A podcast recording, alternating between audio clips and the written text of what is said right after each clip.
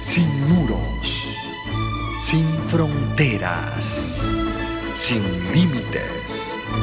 Radio Mundial Adventista, más que una radio, sembramos esperanza.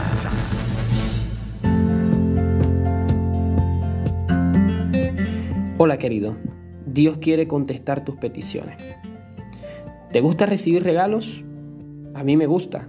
Y lo que más me gusta es mirar el tamaño y la forma del paquete y tratar de averiguar qué es lo que esconde debajo del papel de regalo. Dios nos conoce, querido, y sabe cuán felices somos cuando recibimos aquello que pedimos. ¿Habías pensado alguna vez en que Dios se alegra al darnos las cosas? Él se goza al ver cómo abrimos los regalos que Él nos hace. Jesús nos dijo, hasta ahora nada habéis pedido en mi nombre, pedid y recibiréis para que vuestro gozo sea completo. San Juan capítulo 16, versículo 24. No debes tener miedo a pedir, querido. Pide cosas a Dios.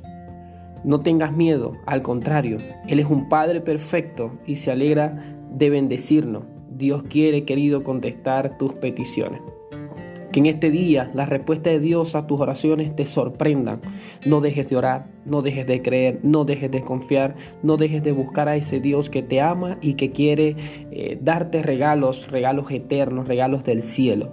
Así que recuerda que Dios tiene para ti un milagro cada día. Te habló Carlos Sequera.